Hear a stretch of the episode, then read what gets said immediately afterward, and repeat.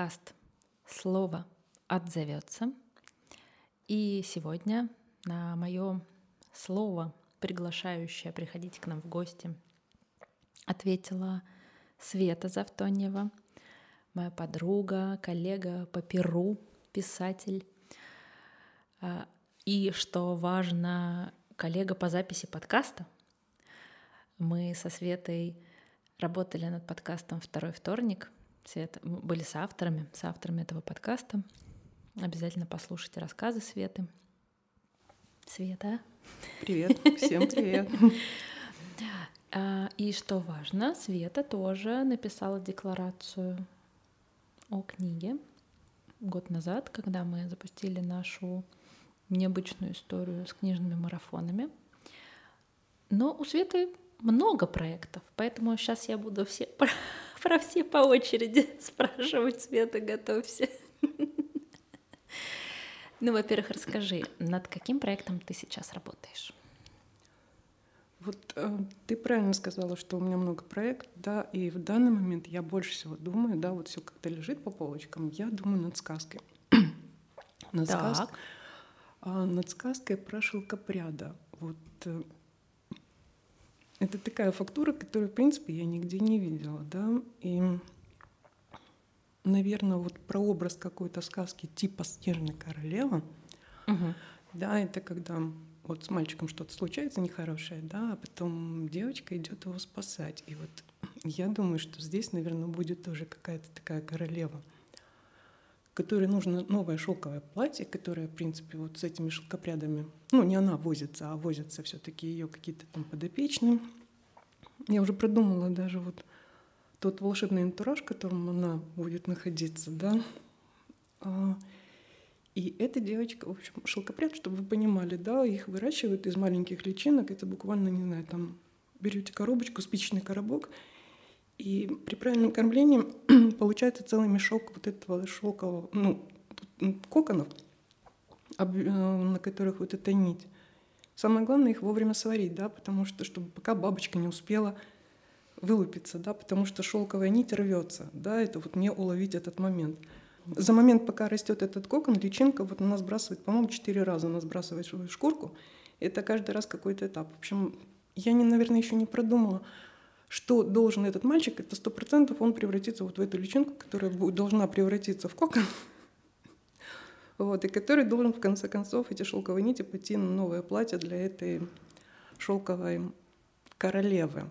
Вот. И эта девочка будет ее спасать. Эм, да, вот целый такой вот ее путь надо придумать, да, это будет вот маленькая Герда, вот она пошла за ним. Возможно, это будет все-таки более взрослые какие-то люди, да, может быть, это какие-то юноши, девушки.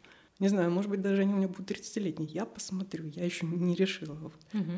И сейчас, в данный момент, я как раз вот думаю именно над этой сказкой. Параллельно, конечно, у меня эта книга про еду.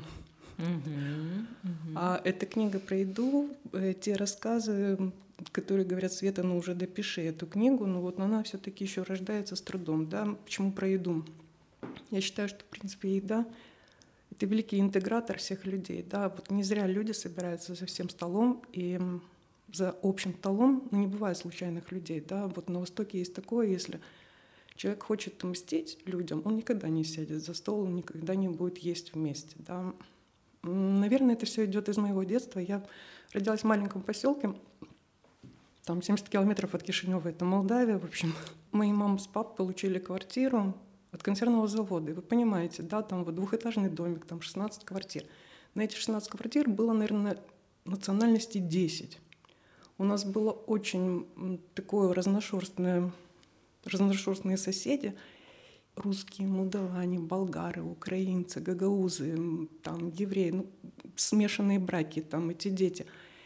И у нас была традиция собираться, вот все соседи собирались за столом, каждый выносил из дома, что мог, ну вот именно из еды, и там вот мы, соответственно, ели там. Кто-то готовил голубцы, кто-то готовил молдавские плаценты, кто-то готовил болгарскую мелину, кто-то готовил какое-то гагаузское блюдо, да, и вот эти столы, они очень объединяли. Все были разные, все были из разных мест, да, вот, эм, но еда, она всегда объединяет. Вот я считаю, что это такой вот великое дело — это то, к чему я хочу, наверное, побудить людей, чтобы они вернулись, чтобы начали готовить. Это тем более не так сложно. Это очень такое объединяющее действие, еда. Вот. И история, книга, она, знаете, опять же, какая-то... Мне неинтересно, наверное, читать то, что я встречаю про еду, и поэтому я решила, что я напишу, наверное, книгу свою. Это не просто сборник каких-то рецептов с технологическими картами, там, не знаю, с громажом. Нет, это история, когда вот, ну, например, еда как благословение. Да, я написала это уже в рамках подкаста «Второй вторник», там есть один текст э, «Свадебный торт».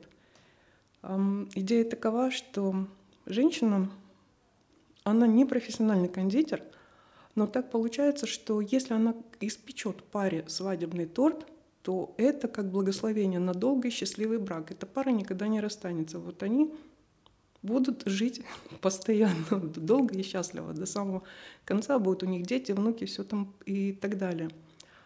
А есть одна история, которая пока не написана, идея витает в, э, в воздух, ну как не в воздухе, я ее поймала. Мне рассказали историю, это со времен еще, простите, а, лагерей, когда в Казахстане был вот этот вот э, лагерь женщин, да, и когда они приезжали туда и ну, там умирали от голода, и, в общем, рассказывали, что казахи в какой-то момент начали этих женщин обкидывать белыми камнями, камушками, вот прям и им охранники говорили, вот настолько вас ненавидят эти казахи, что они вас э, ну, обкидывают камнями.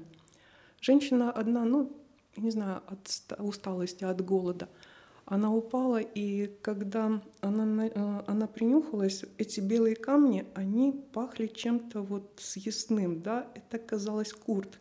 Это специальный такой вот обработанный, как типа брынза или творог, да, вот эти казахи, они не могли им передать еды какой-то, а они обкидывали их этим куртом как камнями, да, и вот эти женщины спаслись, ну как, спаслись благодаря именно этой еде. То есть вот здесь еда как спасение. Очень много таких вот историй есть именно вот э, про еду. Она же выступает не просто как насыщение, да, это не просто как, я не знаю, ну как когда тебе плохо, да, ты пошел что-то поел, перекусил, да, вот там, не знаю, заел, как говорят, стресс заел. А все-таки еда выступает очень много у нее ролей. И вот поэтому, наверное, эта книжка так, она долго собирается, вот, э, потому что, да, я ищу историю, и вот э, тем, кто слушает, если у вас какая-то есть интересная просто идея, буквально там на две строчки, вот, я прям очень вас прошу, ну пришлите мне эти две строчки. Иногда бывает, что из какого-то комментария у меня рождается целый текст, целый рассказ. Ой, это прям, да, прекрасная работа. Я люблю наблюдать за Светой, как она действительно находит какой-то материал, иногда действительно пару строчек, и потом это как вокруг этого шелкопряда начинает виться кокон. Это, когда сейчас рассказывала про эти коконы, я подумала, что это же тоже работа писателя — вот он такая личиночка, вокруг него начинает наматываться, наматываться, наматываться. И мне очень понравился этот момент, не пропустить момент, когда этот кокон э, уже невозможно будет снять, да, и превратить когда в ниточку. Когда бабочка уже, да. И я подумала, какой, значит, какой-то, может быть, грустный процесс, что писатель так и не становится бабочкой, но с другой стороны, сколько вот этих коконов, сколько этого шелка, из которого можно сделать платье. В общем, какая-то какая-то очень интересная история. прям задумалась. Как здорово. И сказка может очень интересная получиться. А почему вообще возникла такая история про сказку? Где ты? Ты где-то увидела про шелкопряда или? А, Наверное, просто это именно та фактура, которая мне интересна, которую интересно обыграть. Вот эм, часто говорят, вот, ну бери сюжет и потом ты на нее наплетешь что угодно. А мне иногда кажется, что вот весь интерес эм, истории, он именно в фактуре, потому что, ну вот на самом деле сюжеты, они не меняются. Ну возьмите там, не знаю, Борхеса, возьмите там, не знаю. Ну вот сюжеты, они не меняются, да, а весь интерес именно в том, что автор передает эм, какой-то свой опыт, свое осмысление, да, вот какой-то свой бэкграунд, именно он по-своему. Сюжет Золушки, он ну, есть абсолютно во всех, эм, где угодно, да, в любых культурах. Эм, там, я не знаю, сюжет эм, Колобка, наверное, тоже есть во всех культурах. В общем, все давным-давно написано. И очень часто авторы говорят, ну, все давным-давно написано, ну, что писать, это, ну, что я могу сказать нового? Всегда можно сказать нового, потому что у нас а, новые времена, и они всегда вот очень такие интересные. Почему, вот, допустим, когда я читала про революцию, я читала и Паустовского, там, и Бунина, а, там, ну, Зощенко, ну, кто, кто писал, кто примерно в одно и то же время, и, в принципе, ты смотришь вот эту оптику, да, и ты понимаешь, эм, ну, немножечко больше тебе раскрывается, да, вот абсолютно разные какие-то такие вещи. Наверное, поэтому писать надо, особенно если ты умеешь. Не знаю, я считаю, что не всегда нужно ждать вот прямо этого вдохновения. В какой-то момент, может быть, надо вот именно подключиться с кем-то, начинать писать через силу какую-то, через дисциплину. Я считаю, что вот прям дисциплину. Гелеровский говорил по Устовскому, вот, не знаю, привяжите себя ремнями к стулу, сидите и пишите. А, возможно, нужен такой человек, который тебе скажет, так, вот садись и пиши. Так, ну я должна сказать, что мы действительно решили проверить это на практике и пробуем такую интересную историю, как карайтинг, сописание. Э, вот со Светой и с Машей мы уже дважды э, попробовали собраться а, по зуму, да, потому что Маша в Питере по зуму собраться и писать вместе, прям ставить себе время и сидеть, шуршать э, перьями бумагу. Мне так нравится, что мы все писали от руки, и я должна сказать, что в этот момент действительно как-то по-другому пишется. И да, ты, в общем, забываешь про то, что есть вдохновение, нет вдохновения, мы сидим, пишем. И крутись как хочешь. И любопытно, что Иногда первые строчки, они идут с трудом, а потом вдруг приходят такие мысли, которые и не пришли бы. Вот если бы ты не сел, и ты понимаешь, блин, я же мог это пропустить, я, я бы никогда это не написал, если бы вот не прошел через эти первые сложные строчки. А письмо из вдохновения, ну, совсем другое. Там как-то вообще мало что думаешь, ты просто в этот момент проводник. Ты выполняешь роль писца, и все. То есть через тебя что-то проходит, и иногда даже я не, не до конца понимаю, что я пишу, потом уже перечитываю. А вот эти моменты, когда через какое-то сопротивление, оно такое более осознанное и тоже очень интересное. Так что да, вот есть еще и такие техники, будем с вами делиться. Вот, кстати, как это происходит? Про, прочитала вот по этому поводу. Сейчас вам скажу, у кого. Наверное, у Ломоносова. Он прям вот так вот интересно сказал. Ежели ты что хорошее делаешь с трудом, труд меняется, а хорошее останется. А ежели делаешь худое с наслаждением, услаждение меняется, а худое останется. То есть вот, ну, иногда бывает, да, через сопротивление ты делаешь, ну вот, эм, не знаю, писание книги все таки это такое дело, мне кажется, благое ты, во-первых, сам, чем больше ты пишешь, тем больше ты понимаешь сам себя. Мне кажется, это вообще так вот, познай самого себя, и, в принципе, мир станет намного проще. Ну, как-то, не знаю. И, наверное, то, что ты отследишь сам в себе, ты будешь потом с большим, наверное, ну как, с большим пониманием относиться к другим людям, к их немощам, к их слабостям. И это тоже тебя ну, дисциплинирует, воспитывает, и как-то ты становишься более понимающей, наверное. Я не говорю, что это прям какое-то смирение такое, что вот ну, ты будешь все прощать. Нет, это не, это не совсем о том. Я говорю о том, что ну, вот, иногда бывает, э, ну как, ты начинаешь уже понимать, с кем из людьми, э, с кем ты растешь, с кем ты деградируешь, да, и ты вот как-то вот, ну, уже очерчиваешь тоже свой круг, с кем ты будешь больше общаться, да, с кем ты будешь расти и, в принципе, дальше добиваться чего-то большего. Да, я тоже обращаю внимание, что когда ну, уже какое-то долгое время пишешь и прямо уже позиционируешь себя как писателя, то возникает вот эта новая такая надстройка, мир вокруг себя, воспринимать в том числе, это не, это не включается всегда автоматически, но это есть, есть вот эта возможность это включить, посмотреть на любое событие немножко вот со стороны и вдруг увидеть разные развития событий, вдруг увидеть другого человека, его точку зрения. То есть сначала это может как-то шокировать, пугать, и тебе кажется, как такое вообще может быть, а потом вдруг ты представляешь, что это история, это персонажи, а как это можно повернуть, а что на самом деле в этот момент человек чувствует. Там, мы изучаем драматургию, мы изучаем, что там нет злодеев, а у любого злодея тоже, как правило, какое-то очень благое намерение. И, и когда ты это читаешь, ты такой думаешь, ну, это, наверное, только в книжках. А потом я вдруг начинаю переносить это и в жизнь. Я понимаю, а почему человек это делает? А что он на самом деле хочет? Ну, вряд ли же он хочет что-то плохое. Да никто не хочет плохое, все хотят хорошее. Но получается, вот как получается. Почему ты? Ты начинаешь это раскручивать с разных сторон. А как бы я об этом рассказала? А стал ли этот человек героем или не стал бы в моем рассказе персонажем? И а, мне кажется, это очень интересный, да, такой способ взаимодействия с миром. Попробовать по-другому посмотреть. Мне кажется, здесь вот еще очень важно э, соблюдать баланс. Я всегда про балансы. А здесь я сейчас буду говорить про баланс бережно и честно.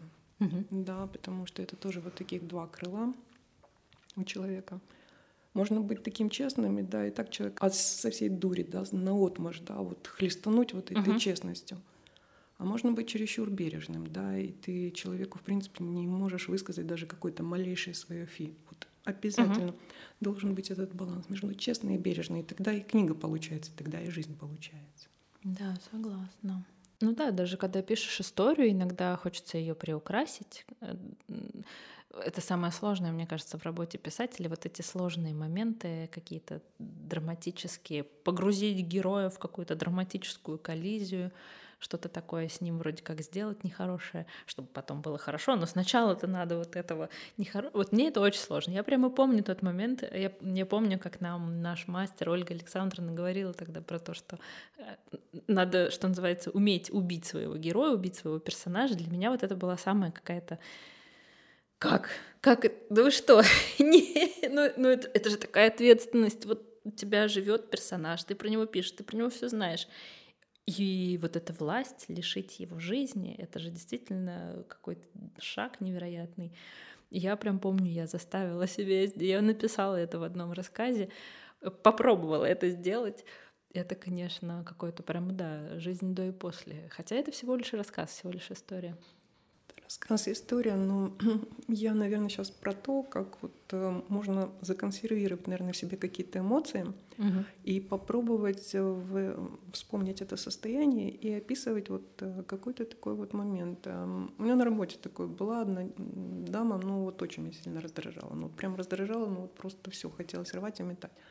А в какой-то момент я так успокоюсь, так, стоп, то, что ты сейчас раздражаешься, это непродуктивно. А вот будет продуктивно так, консервируем это, а потом ты садись писать вот эту сцену. Ты, она у тебя не шла, вот эта ссора у тебя не шла. И ты вот сейчас вот как раз оторвешься. И реально, это действительно спокойно, вежливо ответила человеку в очередной раз, да. А потом вот когда мне пришло время писать эту сцену, вот ну просто на ура пошел. Открыла просто... поток. Ой, как здорово! Слушайте, смотрите, какой классный вообще ход и прием. Офигенно.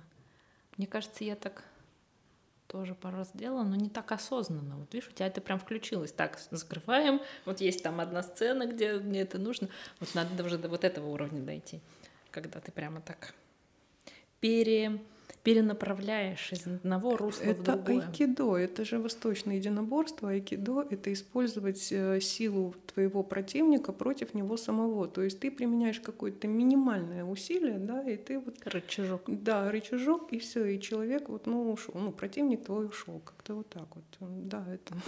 Литературное айкидо. Договорились.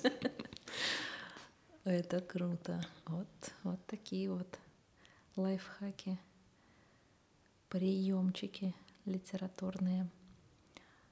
Так, а у тебя, ну вот я же говорю, я буду вспоминать про все твои проекты. Еще, еще есть проект, который все-таки велась работа. И я. Почему? Почему я про, него вспомнила? Потому что э, значит, сборник рассказов про еду мы собираем однозначно, надо будет его делать.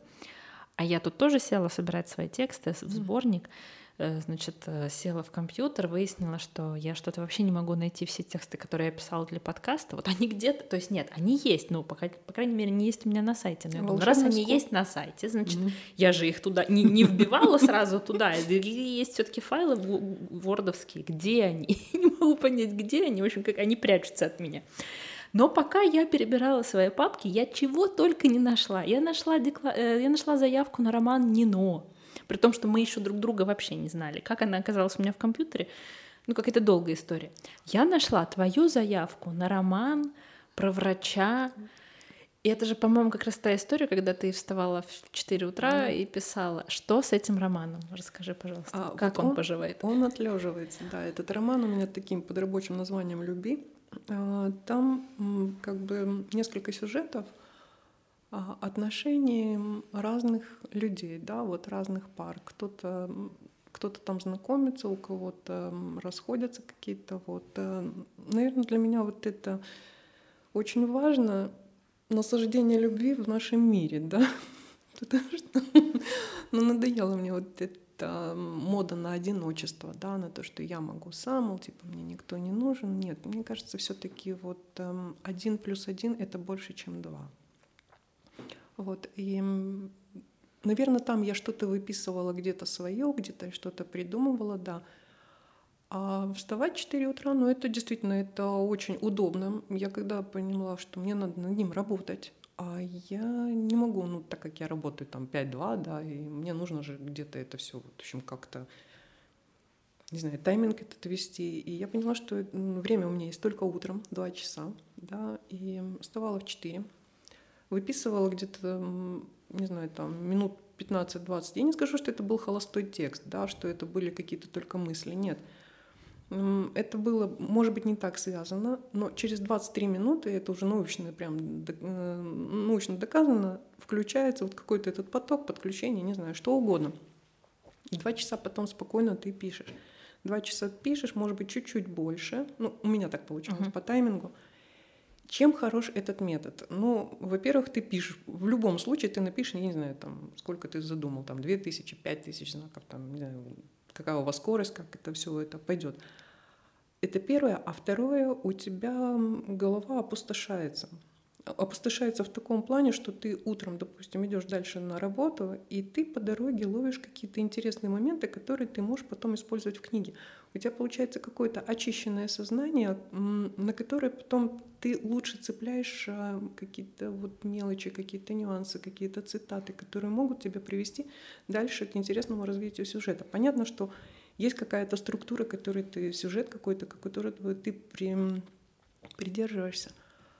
А, но ты же не рубишь просто, ну вот э, как-то прям вот у тебя будет такое, такое, такое, да, вот какая-то такая конструкция лофтовая, да, а все-таки роман, когда ты пишешь, оно должно, не знаю, обрастать дерево, там, не знаю, обрастать как скелет мясом, не знаю, В общем, угу. он должен обрастать все-таки какими-то красивостями, да, и вот какие-то лирические отступления. И вот очень помогает э, вот это очищенное такое более сознание, да, вот ты что-то ловишь, то, что ты можешь потом применить у себя дальше в романе. И если это происходит на постоянной основе, у тебя получается что-то, ну вот все-таки ты магнитом, что-то обязательно ты привлекаешь. Это такая вот э, работа очень хорошая. Единственное, что, конечно, надо бы соблюдать эм, такой график, хотя бы один день в неделю давать себе отдых. Потому что так вот можно очень, очень загнаться. И определить какую-то свою норму. Вот, кстати, я э, тогда запустилась э, с у Молчанова, Александра Молчанова. Каждый год, вот он с 1 ноября проводит э, свой бесплатный марафон – как себя запустить писать, да, и вот, в общем, он меня тогда хорошо запустил, где-то месяцев на 8. Да, потом у меня были отключения, мы писали, помнишь, два рассказа, как раз вот на питерский один сборник, и вот я чуть-чуть отключилась, и все, как-то вот оно за это заглохло. Да, надо вернуться к той теме, но, наверное, понять мне, как бы ее завершить, потому что большая форма это все-таки не рассказ, да, если uh-huh, uh-huh. Книга про еду это вот какие-то такие рассказы, истории там, ну не такие большого, такого большого объема, то роман это роман, да, и его надо написать так более. Ну, я очень хочу хороший любовный роман. Мы как раз тоже недавно это с Машей обсуждали, что Маша и блогер, и литературный критик, и писатель тоже, и мы обсуждали, что как будто реально сейчас какая-то, какой-то дефицит классных, хороших, вот, ну, по-настоящему хороших, интересных, глубоких любовных историй. То есть, ну, обратите внимание, там и фильмов сейчас вот романтических почти нету. Э, мы недавно с моей невесткой тоже что-то обсуждали, что мы сели искать э, ромкомы, и оказалось, что это все какое-то пятилетней, десятилетней давности. Мы все это с удовольствием пересмотрели, но а вот сейчас-то, что сейчас происходит? Где сейчас эти истории любви? Единственное, вот не знаю, для меня сейчас единственное исключение вот этот сериал, который сейчас идет "Убийство на краю света". Оно про, да, название как бы, да, думаешь, какая там любовь, но совершенно совершенно неожиданно это именно история любви, причем любви э, вот поколения там, получается, герои родились в 2000 году. То есть сейчас mm-hmm. им 20, там, 2023 год, им по 23 года ну вот главной героине, там, молодому человеку чуть больше. И вдруг какая-то совершенно потрясающая история любви, да, несмотря на то, что здесь еще и убийство, и расследование убийств, и девушка еще писатель, которая написала книгу, автофикшн, но на основе своих э, поисков они действительно поймали там убийцу серийного. То есть какой-то фантастический материал современный, и вот что удивительно, вот что именно меня в этой истории привлекает, вот это вдруг очень трогательная история, история любви. И я думаю, так, ну это, конечно, хорошо, но я понимаю, что, видимо, даже как будто бы авторы понимали, что им пришлось это упаковать еще и в детективную историю, чтобы это можно было вот как-то выпустить как сериал, и я думаю, ну а почему, почему нельзя просто про любовь? Вот, может быть, есть какие-то препятствия, что любви теперь нужны какие-то вот такие еще доп- дополнительные сюжеты, или нет, или вот, или мы должны сейчас сломать эту стену, э, Света, твоим романом, у тебя была какая-то еще дополнительная линия?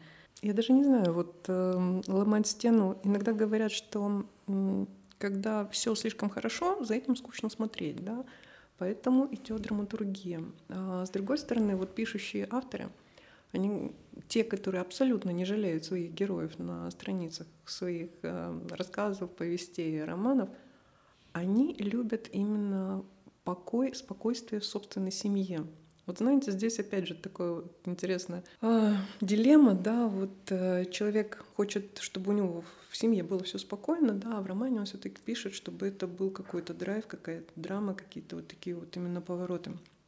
Хотя я считаю, что жизнь, она все-таки лучший драматург. Э, очень везет, если тебе встретилась такая история, которую хочется потом описать.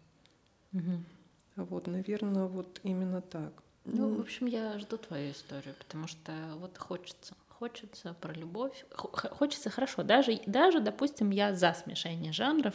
Драматургия это понятно. Я имею в виду вот смешение жанров. Ну, то есть здесь смесь э, да. мелодрамы и прям такого детектива, классического, там все по классике. Ну, 10 хорошо, человек собирают, собира... но там и триллер тоже как бы есть. То есть 10 человек собирается на краю света, действительно на краю света, где-то в заснеженном каком-то доме, начинает происходить убийство, в общем, такая классика жанра, 10 негритят.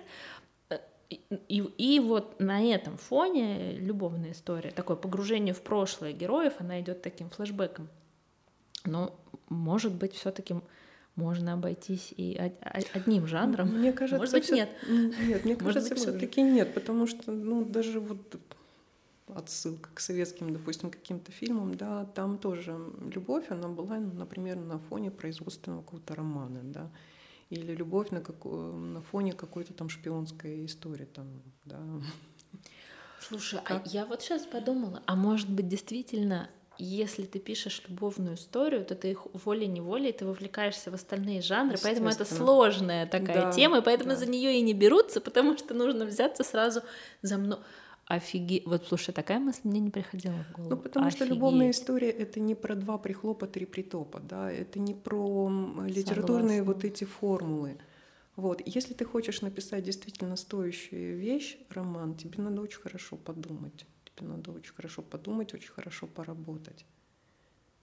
Ну, не верю я формульные вот эти вот нет, ну, э, ну, в, в детективе она, да, может сработать, а в любви, наверное, нет, я согласна. Да, короче, вот сложный жанр. А, в общем, что я еще хочу? Я хочу призвать э, остальных авторов. Давайте как-то, не знаю, объединяться. Сложная тема, сложный жанр. Но тем зато вот как, как у тебя сейчас было, да, с трудом идет, но потом да. Э, труд ушел, а благой останется. останется. Вот этих благих, э, хороших историй о любви очень сейчас хочется, как и хочется твою книгу про еду и про застолье, которое объединяет людей. В общем, Света, мы ждем твои книги. Давай их уже доделать. Э, какие-то у нас еще на стадии шелкопряда, еще в коробочке, а какие-то уже хочется, что называется, раскроить платье, сшить его. да. и уже предъявить миру. Мне кажется, мы можем уже потихоньку. А, маленький э, спойлер: мы все-таки хотим собрать рассказы, которые мы писали для второго вторника. Да, уже есть они в некой форме, они живут. А, их можно послушать, переслушать, поделиться ими, но мы все-таки хотим собрать это, начать собирать это в книжке. А, вот, Света, ты мне свой текст уже прислала, я начну с тебя. Пусть это будет такой многотомник. Том первый, Светлана Завтонева, рассказы.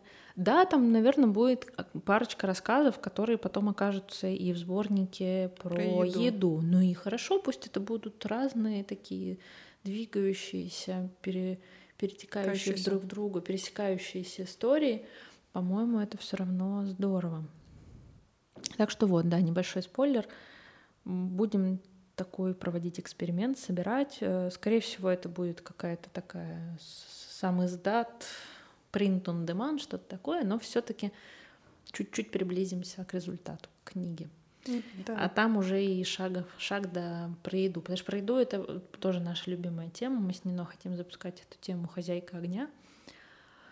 И там будет и про еду, и про, уи...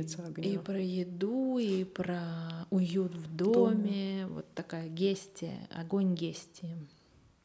Конечно, мы про этот огонь и все, что с этим связано. И поэтому твою книгу обязательно хотим делать, хотим ее увидеть.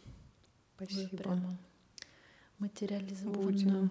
Я прям вижу ее такую не маленькую, пухленькую, потому что все-таки у Света там и рецепты тоже есть. Да, Света пишет художественные рассказы, но рецепты там есть. И я бы не лишала зрителей вот удовольствия потом пойти и приготовить это. И, и добавляла бы, может быть, какие-то иллюстрации. Да, я предполагаю, что это будет какая-то типа технологической карты, вот как это модно говорить, как вот у людей, там, чтобы была рецептура, чтобы примерно было понятно, как это все приготовить. Но самое главное в рецептах, вы же знаете что? Настя, ты знаешь, что самое главное в рецепте? Приготовление еды, еды вообще, что самое главное? Любить еду, любить есть. А, самое это, глав... это, это мой. Я поняла, я поняла. Самое главное это руки. Самое главное это руки. Понимаешь, вот эм, я считаю, что еще очень важна преемственность, когда передают, да, вот э, приготовление пищи, когда девочка впитывает это, я не знаю, смотрит, как бабушка там лепит пирожки, или мама там что-то готовит, или а у нас в семье было такое, что вот сестра, допустим, с мамой дежурили в одно воскресенье, что-то готовили, мы с папой дежурили, что-то готовили тоже в воскресенье. Это какие-то вот, ну, я застала в Молдавии, все-таки прожила 40 лет, и я там застала еще такой феномен, когда на большие свадьбы, на большие, на похороны, на поминки, да, на какие-то крестины, на проводы в армию собиралось очень много женщин, там 10-20 женщин, да, и вот они готовили на огромное количество людей, 200-300 человек, потому что, ну, собирается все село. И вот хлеб печется, пекутся печенья, там, я не знаю, салаты нарезаются, вот э, голубцы крутятся, причем голубцы, э, возьмите свой, посмотрите на свой мизинчик, вот э, две фаланги, да, вот, это, это, это крупный голубец, да, вам бы за него подали бы по шее. Вот. Вы должны приготовить все-таки поменьше. И вот потрясающе. Да. И готовится вот несколько таких вот прям, не знаю, там на 8-9 э, литров э, таких вот коробок или казанов вот этих голубцов. Вот они прям как в Средней Азии, знаете, готовят плов, я не знаю, там на, 6, на 30 килограмм баранины, можете представить, сколько там риса и всего остального, да, дают пробовать, на свадьбу готовят такой плов, дают пробовать старшинам, и они старейшинам, и они определяют, можно его подавать на стол или нельзя подавать. Точно так же и с этими голубцами. Вот э, нормального они размера или все-таки не проходят по калибру, да. Вот, это такая вот история, где очень многому чему научаешься. Научаешься, во-первых, готовить, и научаешься делать это быстро. Потому что у тебя, когда стоит 60 форм под шубу, под селедку под шубой, да, и ты бегом-бегом все это делаешь, и после себя нужно и чисто оставить, и шубу это сделать, и прибегает еще какая-то тетка, ты не знаю, у тебя уже просто руки дрожат, она говорит, вас застанет свадьба, а вы до сих пор шубу не приготовили вообще. Потрясающая история. Ну, э. Как я хочу уже эту книгу. Здорово. Да. Это здорово. Вот этот опыт, да, он как-то вот пробивается, да, вот давай уже, этот асфальт хватит заниматься, непонятно, чем ты занимаешься, давай пиши. Писать для этого тоже нужны руки, тем более, что, вот, я говорю, мы очень любим писать руками, в том числе хотя бы какие-то наброски, этюды, коротенькие записи, мысли, потому что через руку какая-то особенная да, энергия, э, голова, сердце, рука, связка происходит. Работа сердца. Э, Наверное, поэтому и в еде, да, конечно, ты же закладываешь тогда туда сердечную тоже какую-то энергию. Когда делаешь, когда не просто там заказал что-то вкусное и ну вот тебе принесли, а здесь произошел какой-то обмен. Я думаю, что мы на этой прекрасной ноте про ручной труд будем завершать наш сегодняшний выпуск, хотя можно было бы бесконечно сидеть. И вот Света начинает рассказывать истории, и хочется их слушать и слушать. Я все это сразу представляю. Я уже хочу есть эти голубцы, эту шубу, э, пироги. Я вспоминаю Светины пироги, которые мы готовили у меня на кухне. Я свидетель, это действительно очень быстро Света делает. Это какая-то магия, как в нее в руках это тесто превращается в тончайшую такую простынку, которую она скручивает э, в эти прекрасные как сказать, рулетики? Нет, не рулетики. Это, это сыроли были тогда, да. Вот эти прекрасные пироги. В общем, Света, мы ждем твои, все твои книги, мы э, верим, что все будет дописано, доделано, и новые проекты. Вот опять же, да, нужно же освобождать место для новых проектов, потому 100%. что нам нужно выпускать эти книги не потому что вот надо, потому что я чувствую, что как только мы их выпустим, на их место придут еще интересные, классные идеи, и обязательно их тоже нужно ре реализовать. Спасибо вам большое, что вы нас слушаете. У нас впереди еще тоже очень интересные встречи. Будут в том числе и серии, где мы прямо будем зачитывать вам какие-то фрагменты потому что, вот опять же, Света, я, я, про карайтинг мы говорили, но вот чтобы как-то немножко взбодриться, можно, например, приходить к нам на подкаст прямо с каким-то кусочком текста и делиться, и мы это уже будет как некий сериал, и тоже такое обещание следующей серии уже будет чуть сложнее отвертеться. Вот мы хотим с Нино так попробовать. А, и я знаю, что у нас еще кто-то, кто-то тоже хотел из ребят. Если у вас есть тоже такое желание, присоединяйтесь. У нас есть группа в Телеграме где можно смело писать о том, что, во-первых, вы хотите прийти к нам в гости, что-нибудь рассказать про свой проект, во-вторых, о том, что, возможно, вы хотите вот так вот. Кстати, возможно, вы хотите поучаствовать в карайтинге, можем и карайтинг организовать. Почему нет? Простая довольно-таки штука, но рабочая. Плюс Света сегодня поделилась с нами потрясающими тоже советами по работе. Спасибо большое. Я, я вот как будто бы я вроде знала про это, а сейчас так, так, все, все, завтра ну, не в 4, конечно, утра, но в 7 и 2 часа. Нужно действительно прямо иногда, ну, каким-то волевым решением это время выделять, да, садиться да. и писать. Все, вот серьезно. Это работа. Это работа. Всё. Вот как мы приходим на работу, мы же не можем не прийти. Да так и здесь. На этой такой бодрой ноте завершаем. Всем спасибо, слушайте нас и до скорых встреч. Обнимаю. thank you